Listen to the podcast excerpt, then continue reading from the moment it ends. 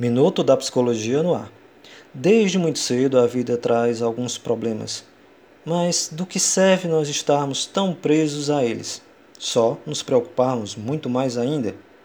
Se nós nos concentramos apenas no negativo que existe na vida, como nós vamos mudar as situações e melhorá-las?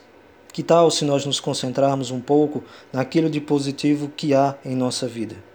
Muita gente diz para mim que coloca coisas ruins na sua cabeça, que imaginam as piores coisas possíveis. Já pensou parar para imaginar coisas boas que podem passar e acontecer mesmo na nossa vida e que nós podemos construí-las? Pois é, apesar de existirem muitas coisas más, nós podemos trabalhar pensando em coisas positivas e trabalhando em cima dessas coisas que são boas na nossa vida, valorizando mais aquilo que te acontece de bom e sendo gratos na nossa vida. Pense nisso e até o nosso próximo Minuto da Psicologia.